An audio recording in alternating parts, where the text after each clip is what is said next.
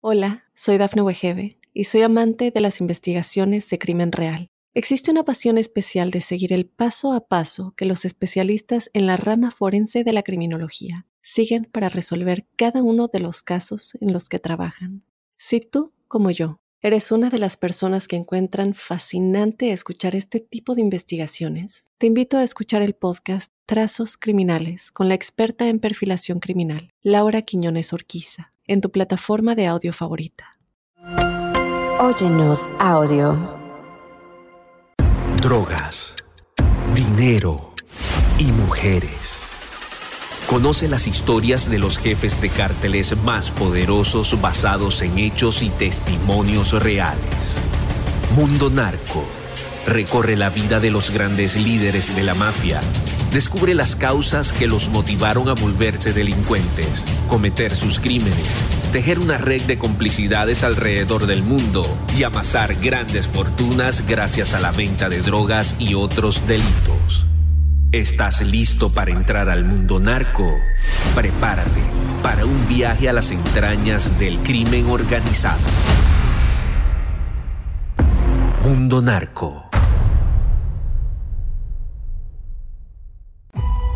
Bienvenidos a Mundo Narco, los secretos de la mafia, un espacio donde recorreremos la vida de los grandes líderes de la mafia, las causas que los motivaron a volverse delincuentes, tejer una red de complicidades eh, alrededor del mundo y amasar grandes fortunas gracias a la venta de drogas y otros delitos. Recuerden que como cada semana este es un viaje a las entrañas del crimen organizado.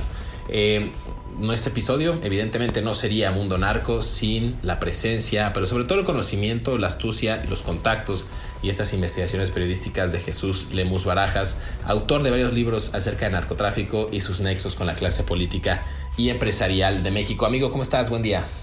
Amigo, ¿qué tal? Gusto saludarte. Un placer estar contigo en este espacio compartiendo con nuestros, nuestra audiencia pues estos secretos de la mafia que digo, a mí me da mucho gusto porque por fin tenemos un medio en el que podemos platicar a fondo sin que suene, por supuesto, y sin que sea apología del delito, eh, explorar poco a poco a estos delincuentes del mundo de los cárteles de las drogas para ir a explicarlo y exponiéndolo poco a poco a la gente para que entienda quiénes son estos personajes y puedan conocer también la realidad. Te agradezco mucho esta posibilidad que me das, querido José Luis, el poder estar aquí con los secretos de la mafia del mundo narco pues eh, un episodio bastante bueno, un episodio eh, que nos vamos a ir ahora sí que del otro lado de la banda, eh, porque se trata de un personaje que causó muchísima polémica en México hace unos años por ser tan disruptivo, por ser tan rebelde y sobre todo por ser tan mediático. Yo creo que ese va a ser un tema muy importante que vamos a tocar porque es uno de los capos que le encantaba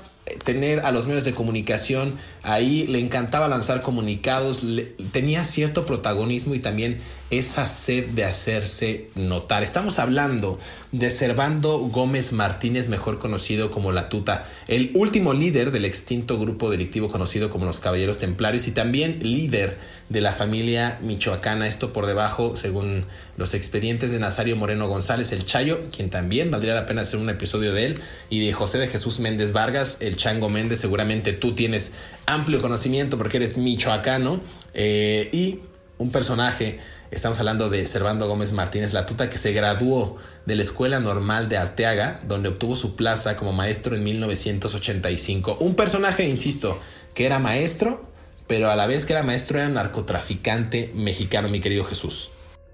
Así es, José Luis, creo que en este tema de, revisando biografías y que cada hemos encontrado particularidades en cada uno de los narcotraficantes y que vemos cómo a, a este al Mayo Zambada le, ha funcionado la discreción, o por ejemplo le ha funcionado a Juan José Esparragosa el hacerse muerto, o le ha funcionado a Nazario Moreno haberse muerto dos veces. Así, así le ha funcionado a Servando Gómez Martínez Latuta el ser mediático. Fíjate que yo diría que si habláramos de los políticos en términos generales en México, yo creo que Nazario Moreno, perdón, este, yo creo que Servando Gómez Martínez sería el López Obrador del narcotráfico. Discúlpame que lo diga en esos términos, porque su popularidad, su populismo, a final de cuentas, lo llevó a encumbrarse como uno de los, de los más carismáticos narcotraficantes del país. Y es de esos tipos que hacían parecer como que el narcotráfico era bueno como el, el, el, el, que jalaba con el ejemplo y él, fíjate, con su propia personalidad, siendo tan mediático, haciendo uso de los medios de comunicación, sobre todo de las redes sociales, de este, de este espacio de YouTube o del Facebook, eh, él logró jalar muchísima más gente que la que podían reclutar yendo y subiendo directamente a los, a los próximos sicarios en las esquinas de cualquier pueblo. Entonces, este personaje tenía una gran visión respecto cómo a través de los medios de comunicación se podía llegar. No por nada, no por nada, y hay, hay que destacarlo. Creo que es también de los pocos, si no me equivoco, es el único de los grandes narcotraficantes que tiene un título profesional, el título de profesor, digo de maestro, que es este licenciado en pedagogía. Él, eh, así es el propio Servando Gómez Martínez. Sin mal no recuerdo, tú me sacarás de entre los narcotraficantes. Bueno, concretamente acabamos de hablar de Elic, de Servando, perdón, de Damaso López Núñez, que tenía un título en Derecho. y Tenemos al, ingeniero, el del líder del cártel de los Arellano Félix, que tiene un título en Ingeniería Civil y creo que párale de contar. Son los únicos narcotraficantes que tienen títulos. No encuentro otro en la lista, salvo que, digo, vamos revisando poco a poco, pero yo, yo, yo he encontrado que Servando Gómez Martínez es de los narcotraficantes con mayor formación académica. Sí, totalmente. Hay algunos hijos, hay algunos hijos de los del, Chapo que tienen títulos, pero no me quiero aventurar porque, por ejemplo, César Guzmán Salazar no está metido en el narcotráfico y tiene una licenciatura en negocios internacionales por el TEC de Monterrey, por ejemplo, ¿no? Pero de los grandes, digamos, capos de la vieja guardia, ni Rafael Caro Quintero, ni el Mayo Zambada, ni el Chapo, eh, ni Nemesio Ceguera Cervantes, eh, eh, vaya, ni Emma Coronel, ¿no? Entonces, creo que ninguno de esos capos tiene, tiene un título como lo tienen los que acabas de referir, ¿no? Exactamente, te digo, creo que son, son tres, si mal no recuerdo, de los grandes capos. Los grandes capos y de los que podemos referir que están justamente metidos en el mundo del narcotráfico, son tres los que tienen el título. Bueno, en el caso de, de Servando Gómez Martínez La Tuta, eh, creo que sí es de los más letrados. Y fíjate que esa, esa capacidad de absorción de conocimientos académicos le valió en algún momento. Él supo de la importancia de lo que son los medios, o de lo que son capaces los medios de comunicación, y por eso los utilizó él tenía, aparte, aparte de que tenía un ejército de periodistas en la nómina, que te puedo hablar de 35 o 40 periodistas de Michoacán que estaban en la nómina. Únicamente, mediáticamente, solamente han sido exhibidos dos periodistas, injustamente porque fueron llevados por la fuerza, por el, el Servando Gómez, a reunirse con ellos. Y tú lo recordarás, aquellos dos videos, uno donde aparece nuestro querido amigo que fue llevado a la fuerza, Eliseo Caballero, que era corresponsal de Televisa, y se encontraba también el, director del, periódico Esquema, de una agencia de noticias Esquema, se llama, en Morelia, Michoacán, José Luis Díaz Pérez. Entonces, ellos fueron los únicos dos eh, periodistas que son exhibidos como si estuvieran al servicio de la tuta. En realidad fueron llevados por la fuerza, igual que muchos periodistas en Michoacán, digo, 34, fácilmente 40 periodistas estuvieron en la nómina de los caballos templarios. ¿Y esto por qué? Pues porque justamente a la tuta le fascinaba la manifestación pública de sus eventos.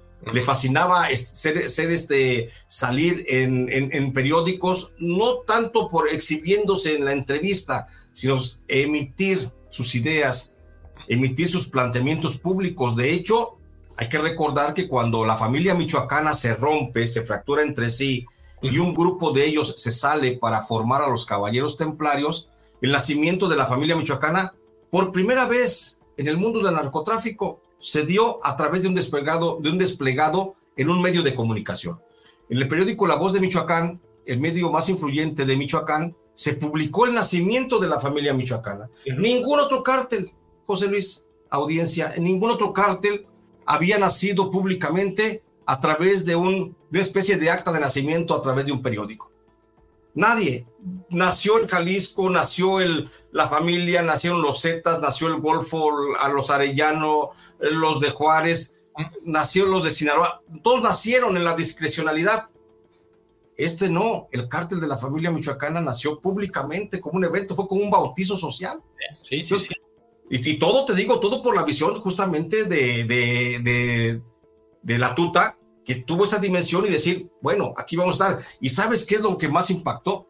¿O qué, es lo que más impacta de ese hecho? Que la población lo asumió como un, como un hito histórico. la gente en Michoacán recibió bien el nacimiento de los caballeros templarios por un solo hecho, porque en la constitución del nacimiento de esa organización criminal se estableció que eran narcotraficantes, pero que iban a narcotraficar solamente con drogas naturales y que estaban en contra de las drogas sintéticas, de las anfetaminas, por ejemplo. Y entonces, esa fue la bandera, porque incluso decía el desplegado, decía el desplegado, porque no queremos que se envenenen nuestras juventudes con sustancias tóxicas. Sí, o sea, por eso te digo, para mí, para mí la tuta es el López Obrador del mundo del narcotráfico, porque les, mintió, mintió a la sociedad, por supuesto, haciéndoles creer que estaban haciendo algo bueno, cuando en realidad era la misma, era, era lo mismo un grupo de fascinerosos que estaban haciendo al amparo de la criminalidad para extorsionar y para trasegar drogas.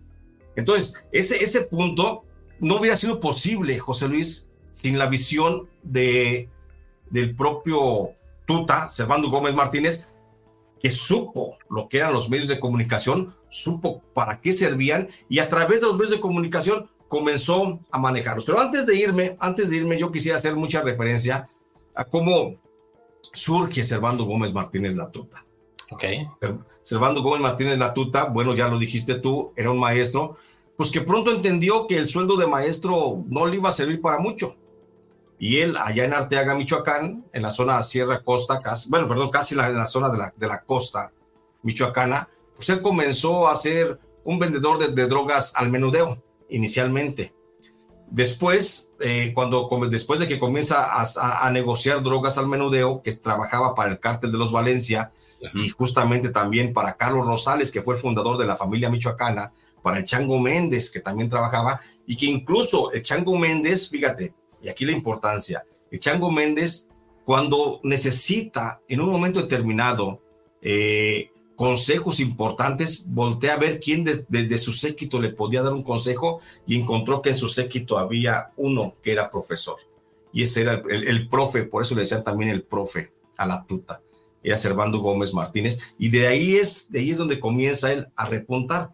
Cuando los caballeros templarios, bueno, dentro del cártel de, de la familia michoacana, creció la figura de la tuta la, tuta no crece con los caballos templarios, los caballos templarios crecen a la sombra de la tuta, porque la tuta dentro del cártel de la familia michoacana se volvió muy importante y ya te voy a platicar por qué se volvió tan importante. Vamos a hacer una pausa aquí en Mundo Narco y regresamos para seguir conversando acerca de la tuta. Eh, yo no he querido interrumpir porque deben de saber ustedes que Jesús Lemus eh, es de Michoacán, es oriundo de Michoacán, conoce a la perfección el teje y maneje los años más cruentos de la guerra contra el narco y la aparición de nuevas células criminales. Volvemos aquí a Mundo Narco, no se despeje.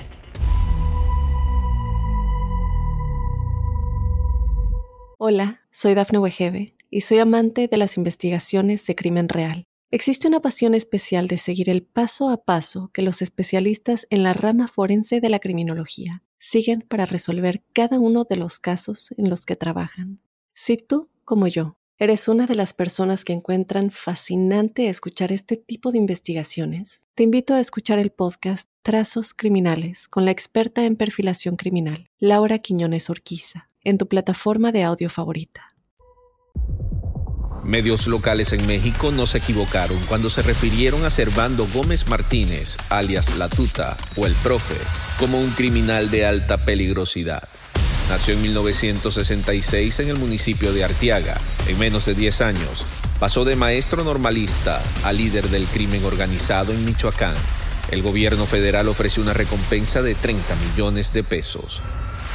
Su carrera delictiva inició en el 2001 al estar dentro del cartel del Golfo y posteriormente inició una guerra contra el cartel de los Beltrán Leiva en Michoacán y Guerrero. Fue en el 2011 que tras pelearse con José de Jesús Méndez Vargas, el Chango Méndez, quien fuera líder de la familia michoacana, creó a los llamados Caballeros Templarios. De acuerdo con el perfil criminal que realizó la Procuraduría General de la República, Gómez Martínez es aficionado a las peleas de gallos, la música banda, creyente de la lectura del tarot, con facilidad de palabra y don de convencimiento. Además, es calificado como un hombre inteligente y calculador, manipulador, mediático y violento, que disfruta de ejecutar a sus víctimas descuartizándolas en vida. Regresamos a Mundo Narco, los secretos de la mafia. Estamos conversando acerca de Servando Gómez Martínez Latuta. Este personaje que le decían Latuta o el profe por su carrera como profesor. Eh, recordemos también algo muy interesante, Jesús, que en 2010 este hombre todavía se encontraba en la nómina federal por su empleo como docente, ¿no? En el ámbito público era un ferviente promotor de esta ideología de autodefensa de la familia michoacana y alegaba que el objetivo de la creación de este grupo pues era proteger a Michoacán de extraños no deseados y hablaba en especial del cártel de los Zetas, una banda pues que evidentemente desde el principio, desde la fundación de esta organización, pues era eh, la, el foco, pues la atención que tenía Servando Gómez Martínez para acabar con ellos. Algo bien interesante que me gustaría retomar, que dijiste en el bloque pasado, es que este hombre eh, se enfocaba en decir que querían, pues sí, que si eran narcotraficantes, dio varias entrevistas, se asumió como narco, pero decía que nada más traficaba pues marihuana, ¿no? No quería meterse en drogas sintéticas porque dañaban. E, e, insisto, el discurso me parece de un populista extremo, de alguien que quiere venderte humo, y en ese momento, estamos hablando del año 2013, 2014, cuando este hombre todavía estaba en libertad, promovía mucho esa, esa, esa, ¿cómo decirlo? Pues ese libre pensamiento de que las drogas, pues sí son malas, pero no tan malas como las otras, ¿no? Entonces, pues un estratega, un buen comunicólogo, y creo que fue el pionero en mandar comunicados, como en su momento también lo han hecho otros narcos, como el Fresa, por ejemplo, ¿no? Eh, comunicados de prensa a través de Facebook, eh, videos en los que aparecen y hacen posicionamientos en el que contrapunteaban también al gobierno de Felipe Calderón y decían, no, señor, esto no va por aquí, esto fue así, y explicaban sus operaciones criminales, el trasiego de drogas. Era una, una competencia por saber quién tenía, pues ahora sí que la verdad o la posverdad, Jesús. Exactamente, José Luis. Creo que das en, el, das en el clavo justamente de lo que quiero explicar, de que es, es un personaje, la tuta es un personaje con una visión muy distinta al típico pensamiento cuadrado del narcotráfico. El pensamiento cuadrado del narcotráfico, si me lo permites, y lo voy a decir con riesgo de todo lo que conlleva ello, es, es hacer dinero por hacer dinero a través de la venta de las drogas. Y en este caso, Servando Gómez Martínez Latuta parecía que no quería la finalidad única del dinero por el solo hecho del dinero aunque a final de cuentas así era, pero no lo hacía saber y sentir a la gente eso. De hecho, la, tuta es el primer narcotraficante que le da un sentido ideológico a una organización criminal. Sí, que también estamos viendo y, que por eso la familia michoacana se convierte en la primera organización criminal con una ideología casi rayando en el principio del terrorismo. Fuera de ahí, ningún, ningún cártel de las drogas se maneja como una institución empresarial. Mira, vamos por partes. Sabemos que actualmente las empresas se rigen por el principio de la misión, los valores y la visión que los constituyen. Y toda empresa tiene como ese pensamiento, ese ideario, que es lo que les hace prestar servicio, mejor calidad, eh, ser el líder mundial en la prestación de X servicios, etcétera. ¿Sí? Hasta antes de la familia michoacana, ningún cártel de las drogas en México tenía esa calidad o esa disposición para decir a la gente, el cártel X o el cártel de los eh, Zetas o de, los, de, la, de Sinaloa, de los Arellano, etcétera, busca hacer esto, aquello, lo otro. Este, este, este señor, Servando Gómez Martín Latuta, y de ahí radica la importancia histórica de él, porque fue el primero que le dota de una ideología a un cártel. Y entonces comienza a darles la ideología de la hermandad, la ideología de la empatía social, la ideología del de, atender el tejido social, de atender a la pobreza, de ver por los más pobres, por los más débiles, y hace una mezcla de principios ideológicos que van muy de la mano entre los principios del cristianismo, del catolicismo y con los de la masonería. La masonería sabemos que es una escuela filosófica a nivel mundial en la que el principio es la, la libertad, la igualdad y la fraternidad. Bueno, pues esos principios, Servando Gómez Martínez Latuta los traslada de la masonería y los convierte hacia el interior del cártel.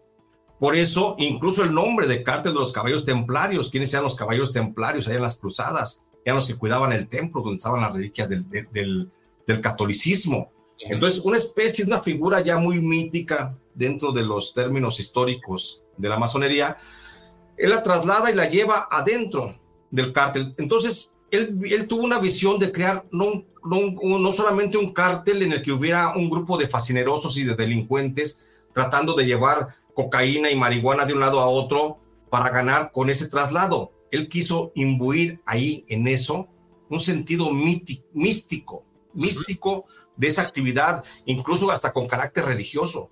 Por eso, él, valiéndose también a lo mejor de la fragilidad ideológica de Nazario Moreno González, déjame hablarlo de esa forma, una fragilidad este, ideológica mental de Nazario Moreno, lo, lo, lo orilla, lo lleva hacia la iniciación masónica. Y Nazario Moreno en la iniciación masónica, bajo el principio de la libertad, la igualdad y la fraternidad de los hombres, eh, para mejorar a la sociedad, pues se convence de que ese es el principio de llevar a cabo dentro de los, del cártel de los caballeros templarios. Y entonces convierte a los caballeros templarios en una gran escuela masónica.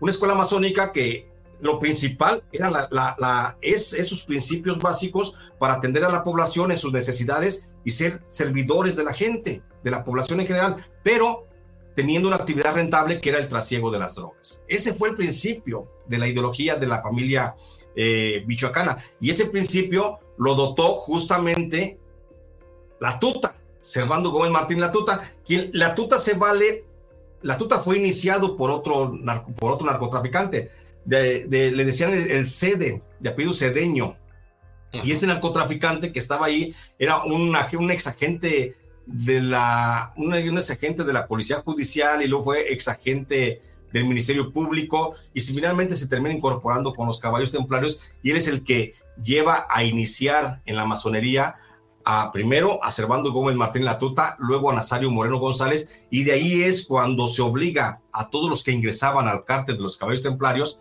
a tener un principio ideológico basado en la masonería. Y entonces los, se, se convierten, casi todos los que comienzan, se comienzan a ser iniciados en la masonería, pero también una masonería muy, muy sui generis, ¿eh? Un rito, un rito muy particular. Hacían unas, unas, unos, este, ojalá me permitas en un siguiente capítulo hablar justamente de cómo es, cómo era la iniciación masónica de todos los que, los que participaban en este, en este rito de iniciación. Fíjate que ahorita que mencionas el tema de la, del interés de propagar un mensaje a través de medios, hay un, hay un caso puntual en el año 2009, una entrevista telefónica en el programa de televisión Voz y Solución, en el que Servando Gómez elogiaba a Felipe Calderón, inclusive al ejército, y afirmaba que su grupo solo tenía problemas con los Zetas. Decía, es que nosotros somos un grupo que solamente queremos sacar a estos drogadictos, les decía a los Zetas. La mayoría de ellos son drogadictos, decía la tuta. Todo el tiempo se refirió como mugrosos, apestados, drogadictos, delincuentes, siendo que pues ellos también eran delincuentes, ¿no? De alguna manera. Entonces, en ese programa de televisión, de radio, perdón, eh, insisto, decía que tenía problemas con los Zetas y con la Policía Federal, porque en aquellos años eh, la fuerte presencia de este aparato del Estado, pues era para alguna manera también mitigar los daños del narcotráfico. Y ellos decían, la tuta, eh, pues que eran personas que también violaban, que también infringían algunos pues algunas, algunas prácticas que no eran de acuerdo a derecho, no estaban apegados a derecho, y entonces las personas que desobedecían de alguna manera, él decía que eran obligados a pagar y la mayoría pagaban con su vida porque eran enfrentamientos que tenían con ellos. Y así como veíamos al maestro eh, pues con una muy buena labia, tenía muy buena capacidad de expresarse, la tuta, pues también era persona pues, pues, pues era violento, o sea, era un personaje que no se dejaba intimidar por nadie y pues se ejecutaba a diestra y siniestra a quienes no pues no estuvieran dentro de su de su régimen, de sus estatutos e inclusive de su ideología, como bien mencionabas, con, estas, con estos ritos que después algunos años, bueno, algunos años después eh, los Zetas tendrían algunos tipos de ritos e iniciaciones, pero de maneras más brutales, comiendo hasta carne humana y bebiendo sangre humana. Bueno, eso ya también lo, lo hablaremos cuando tengamos esa oportunidad, pero aliados y enemigos de la tuta, decíamos los Zetas, eh, la Policía Federal, pero también tenía apoyo de ciertas eh, instancias de seguridad del gobierno, sobre todo en Michoacán, eh, y también los grupos de autodefensa expulsados eh, eh, que expulsaban los caballeros templarios también en varias ciudades de Michoacán, mi querido Jesús. Déjame hacer una pausa aquí en Mundo Narco para después extendernos eh, cómo, se, cómo se enfrentó quizás el cártel Jalisco con los caballeros templarios por el, por el control de las plazas o le podemos dar por otro, por otro punto para seguir extendiéndonos en esta historia que parece pues sacada de una película, pero es que han pasado tantas cosas en México que pues necesitan saber ustedes aquí en Mundo Narco los secretos de la mafia. No se despegue, regresamos.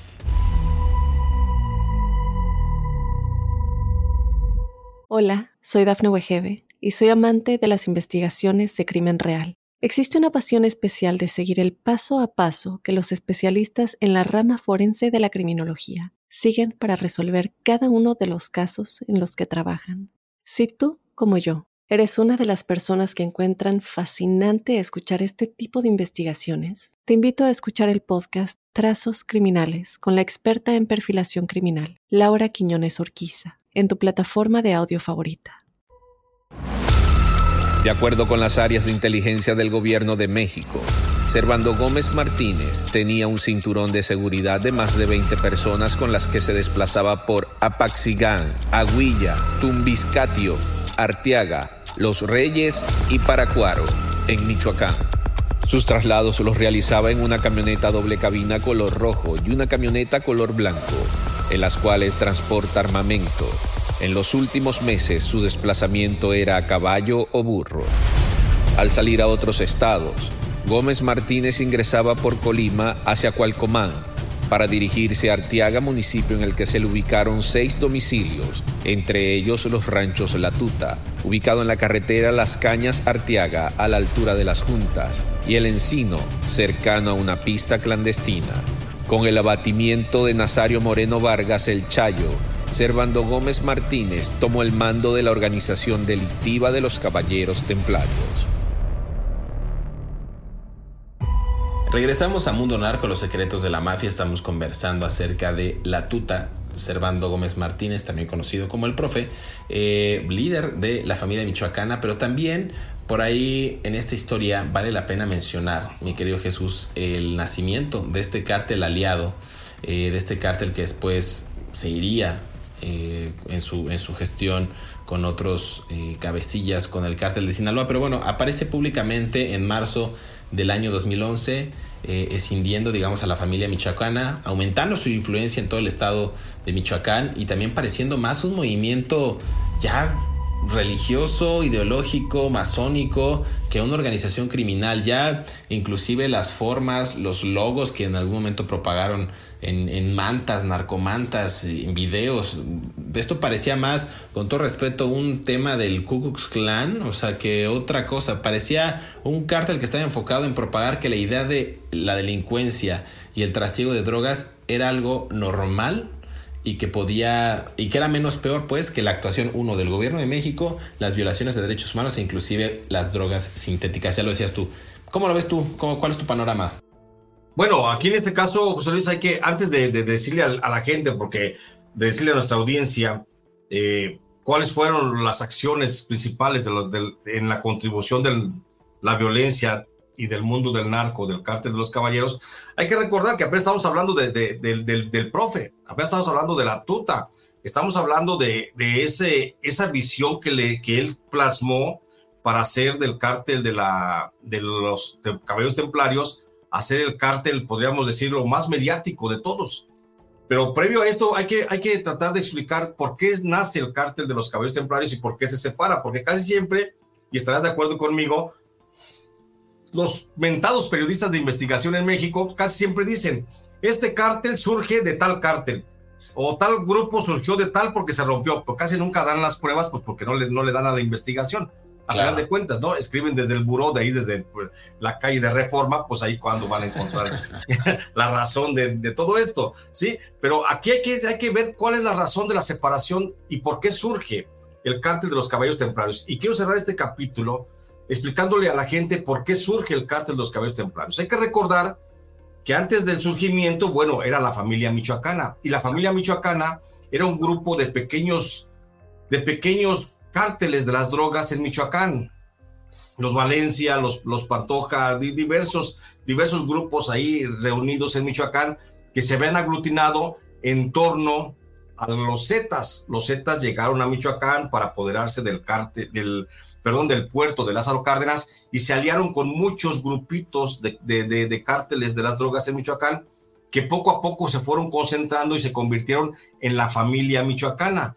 La familia michoacana pues nace por efecto de la separación de, este de Jesús Vargas, Jesús Méndez Vargas, el Chango, en alianza con Carlos Rosales, son los que separan a la familia michoacana de los Zetas y comienzan una, una guerra frontal porque ya no salieron de acuerdo en el cobro que se hacía para el control del puerto de Lázaro Cárdenas. Bueno, surge entonces el cártel de la familia michoacana, pero ¿por qué rompe el cártel de la familia michoacana? Primero, rompe porque después viene la detención de Carlos Rosales. Carlos Rosales fue llevado a la cárcel y sin un liderazgo efectivo, se, ya, no, ya no comienzan a coincidir los grupos internos y no reconocen a Jesús Méndez Vargas como el líder del cártel de la familia michoacana. Entonces, cuando Jesús Méndez Vargas, con varios de sus lugartenientes, entre ellos Servando Gómez Martínez Latuta, Nazario Moreno González, eh, comienza a tener fricciones justamente por el control, Méndez Vargas es el que se niega a ser parte de esos ritos de iniciación. Jesús Méndez Vargas no quiere, no quiere que el, su grupo de la familia michoacana se infiltre con una ideología de entre masonería, cristianismo y catolicismo y cosas tanto raras, muy sincréticamente pues ahí generadas en torno. Por esa razón, por una cuestión ideológica, los caballeros templarios surgen y se separan de la familia michoacana. Porque dice Nazario Moreno, vámonos para otro lado, los que quieran ser iniciados, yo los inicio el profesor, el profesor Servando Gómez Martínez los inicia y nos hacemos una agrupación religioso criminal. Y entonces por eso se separa la familia michoacana. Entonces Jesús Méndez Vargas se queda con un grupo más radical en el que dicen, aquí no aceptamos, o así como dice el dicho, ningún tipo de propaganda protestante. ¿sí? Aquí no aceptamos que entre ninguna ideología, aquí nos dedicamos al negocio de las drogas y vendemos drogas y llevamos drogas y compramos drogas. Y eso es la familia michoacana que se queda. Y la familia, bueno, y el grupo que se sale y que dice, nosotros queremos hacer un grupo criminal con una ideología, con un pensamiento, con un servicio a la comunidad, eh, con un pensamiento superior y con una iniciación, con un bautizo de fuego incluso, nos vamos para acá y ahí es donde surge el cártel de los caballeros templarios. Y en esa iniciación, en esa iniciación, pues justamente Nazario Moreno González tiene un papel fundamental. Hay que recordar que Nazario Moreno González, digo, no quiero utilizar el término de locura, ¿sí? Porque por ahí anda en alguna región Nazario Moreno González y lo que menos quiero es encontrármelo, ¿sí? Entonces, sí tenía una fragilidad mental Nazario Moreno. Tiene una fragilidad mental Nazario Moreno González que permitió que ese tipo de ideas rigieran prácticamente su vida. Incluso hubo un momento en el que Nazario Moreno se siente el gran curandero, el gran maestro, se, vestía, se ponía una túnica blanca y comenzaba a utilizar su, su, su, don de sanación, porque él decía que tenía don de sanación con las manos. Y entonces Nazario Moreno se ponía la túnica blanca y comenzaba a curar a la gente y salía allá en el pueblo de Guanajuatillo, cerca de Apaxingán, Michoacán. Él recorría esos caminos buscando gente que estuviera enferma gente que estuviera enferma con algún padecimiento físico y él llegaba y le hacía una, una sanación de manos. Lo que pasa es que después de la sanación de manos, pues venía la entrega de unos dólares en las manos de aquellos enfermos y pues todo el mundo después lo buscaba para que los curara. Y ese era el éxito justamente de Nazario Moreno, que le decían el doctor, le decían el más loco. Entonces Nazario Moreno decía los jueves, todos los jueves salía a predicar la palabra de Dios y a, a, darle a la gente su don de curación. Y eran filas interminables, las de gente que llegaba con dolores de muela, dolores de cabeza, dolores de cuerpo y salían sanos después de aquellas sesiones en que Nazario les rezaba, los hincaba frente a él y les imponía las, las manos con las que los curaba y aparte les daba unos dólares a la gente que salía y la gente pues, salía contenta brincando y bailando de aquellos dolores que tenían. Así fue como fue creciendo el, el, mito y fue también desprendiéndose de la realidad del propio Nazario Moreno. Y, y, a la par, ahí estaba. ¿Por qué te menciono esto si estamos hablando de Servando Gómez Martín Latuta? Pues porque a la par, el que operaba toda esa parafernalia, ese aspecto publicitario de Nazario Moreno, pues era justamente Servando Gómez Martínez Latuta.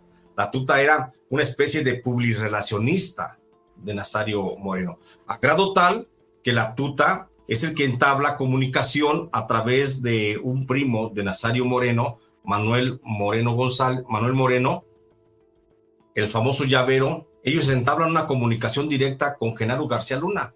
Y Genaro García Luna es cuando pacta Genaro García Luna con la tuta y con el Chayo la primer muerte, la, la primer muerte de, del Chayo para dejar de buscarlo y aplicar el plan que ya le habían aplicado en alguna ocasión pues a Juan José Esparragosa, el azul, o al Señor de los Cielos, eh, el jefe del cártel de Juárez, eh, se va el nombre. Llamado Carrillo. De Amado Carrillo, exactamente, perdón. Entonces, lo mismo que ya se había practicado con Amado Carrillo con, y con Juan José Esparragosa, se lo aplican también y lo practican ahí con Nazario Moreno, y, y, ahí es cuando pactan la primera muerte de Nazario Moreno. ¿Y por qué la pactan? La pactan en dos sentidos por Servando Gómez Martínez. Servando Gómez Martínez quería el control del cártel de los caballos templarios y la única forma de hacer ese control era justamente retirando por las buenas a, a, Nazario Moreno. Y por eso acuerdan con la Secretaría de Gobernación de Genaro García, la Secretaría de Seguridad Pública de, de Genaro García Luna, acuerdan pactar la muerte en el gobierno de Felipe Calderón, la muerte de Nazario. Y es como ocurre. Y ahí es cuando nace justamente el cártel de los caballos templarios después de esa muerte. Aquí nada más para aclarar, porque ya se nos está acabando el tiempo en este episodio, eh, los líderes en ese momento de los caballeros templarios, eh, además eran Enrique Plancarte, el Quique Plancarte, el que también habría que mencionarlo, Servando Gómez Martínez Latuta, José Antonio González, el Pepe, lo recordarás muy bien, eh, también Nazario Moreno González, el macho loco que le decían, le decían también el más loco, referías tú por todas estas estos supuestos dones que él tenía. Eh, también hablamos de Jesús Méndez Vargas y también por ahí la desaparición de un brazo de Quique, que era Daniel Ramírez, conocido como el Rudy. Nada más para darles contexto, eh, los enemigos, eh, insisto, el gobierno mexicano, la Sedena, el ejército, pero también tenía aliados esta organización, el cártel del Golfo, también la nueva familia michoacana e inclusive varias decisiones del cártel de Sinaloa, grupos criminales que también eran parte de enemigos y también algunos eran escisiones. Recordemos que los cárteles de la droga sí son rivales, pero hay ciertas fracciones de ciertos cárteles que son aliadas. Por ejemplo, ya nos hemos referido en el pasado a los Damaso, que eran del cártel de Sinaloa, que no era propiamente el cártel de Sinaloa, pero que tenían una alianza con el cártel Jalisco Nueva Generación. Algo similar pasaba con los caballeros templarios, los caballeros templarios, perdón, y organizaciones como los Viagra, el cártel Jalisco Nueva Generación, el cártel de Juárez, los Zetas y algunos grupos de autodefensa de Michoacán. Mi querido Jesús, vamos a dejar este episodio aquí porque a mí me llama mucho la atención el tema ritual. De por sí soy muy, muy avesado a esos temas de ritos, de iniciaciones, de la cultura masónica. Me gusta mucho eso y, creo que valdría la pena hacer otro episodio donde nos, podamos referir a cada uno de estos eh, pasajes de los caballeros templarios con cómo reclutaban, cómo operaban, cuál era la corriente de pensamiento y sobre todo los líderes, cómo seguían propagando estas ideas a través de de los medios de comunicación, mi querido Jesús. Claro que sí, José Luis, dejamos para, para el siguiente capítulo la continuación de los ritos, porque apenas estamos hablando del nacimiento del cártel de los caballeros, y hay que recordar que los caballeros prácticamente se rigieron justamente por ritos, hasta su desaparición formal, porque oficialmente hoy para el gobierno federal no existen los caballeros templarios, aunque todavía existen en el territorio, y lo dejamos por supuesto para el siguiente episodio. Pues mira, en ese tenor, compártenos por favor dónde te puede encontrar la gente, lo que estás haciendo para darle eh, pues final, para darle crán a este episodio de Mundo Narco. Gracias, José Luis. Ahorita estoy justamente en una promoción muy intensa de mi libro El Fiscal Imperial.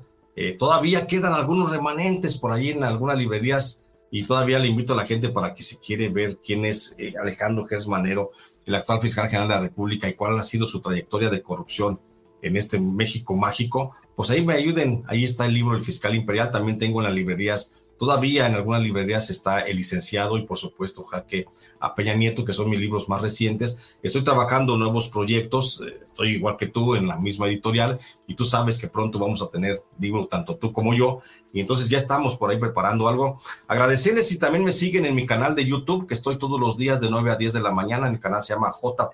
Lemos y también estoy en el TikTok y en el Twitter y estoy en el Facebook. En todas partes estoy como Jesús Lemos Barajas. Y allí estoy y agradecerte también, mi querido José Luis, y agradecerle, por supuesto, a Mundo Narco esta posibilidad que me da para llevarle a la gente lo que hemos encontrado en el trabajo periodístico de los secretos de la mafia.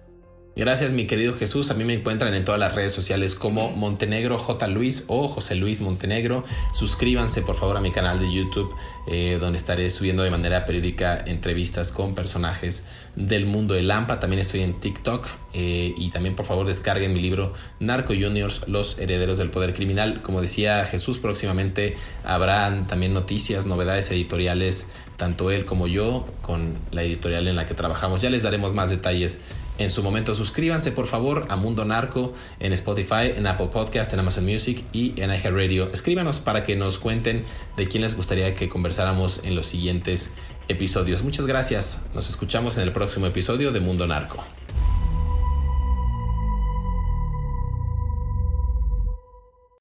En su momento, la Procuraduría General de la República definió a la tuta de la siguiente manera. Es uno de los hombres más violentos de la familia michoacana al grado de ser capaz de asesinar solo porque quien le leía las cartas del tarot le revelaba que supuestamente alguien lo traicionaba. En el 2011, la lucha de poderes fracturó la estructura de la familia michoacana y se dio paso a los Caballeros Templarios, grupo encabezado además por Nazario Moreno González el Chayo y Jesús Méndez Vargas alias el Chango. Un mando especial asignado por la Federación para la Seguridad en Michoacán el general Pedro Felipe Gurola Ramírez no descartó la posibilidad de que el líder de los caballeros templarios se hubiera sometido a cirugía a fin de cambiar la fisionomía de su rostro y su voz. Era el hombre más buscado de Michoacán. Tras su aprehensión, las autoridades federales acabaron con la estructura de los templarios. En su momento, el gobierno de México ofrecía una recompensa de hasta 30 millones de pesos por información que condujera al paradero y arresto de la tuta. Si te gustó este episodio, active el botón de seguir en la plataforma que nos estés escuchando, ya sea en Spotify, Amazon Music, Apple Podcast o iHeartRadio. Mundo Narco es un producto original de Mundo Now, todos los derechos reservados. Hola, soy Dafne Wegebe y soy amante de las investigaciones de crimen real. Existe una pasión especial de seguir el paso a paso que los especialistas en la rama forense de la criminología siguen para resolver cada uno de los casos en los que trabajan. Si tú, como yo, eres una de las personas que encuentran fascinante escuchar este tipo de investigaciones, te invito a escuchar el podcast Trazos Criminales con la experta en perfilación criminal, Laura Quiñones Orquiza, en tu plataforma de audio favorita.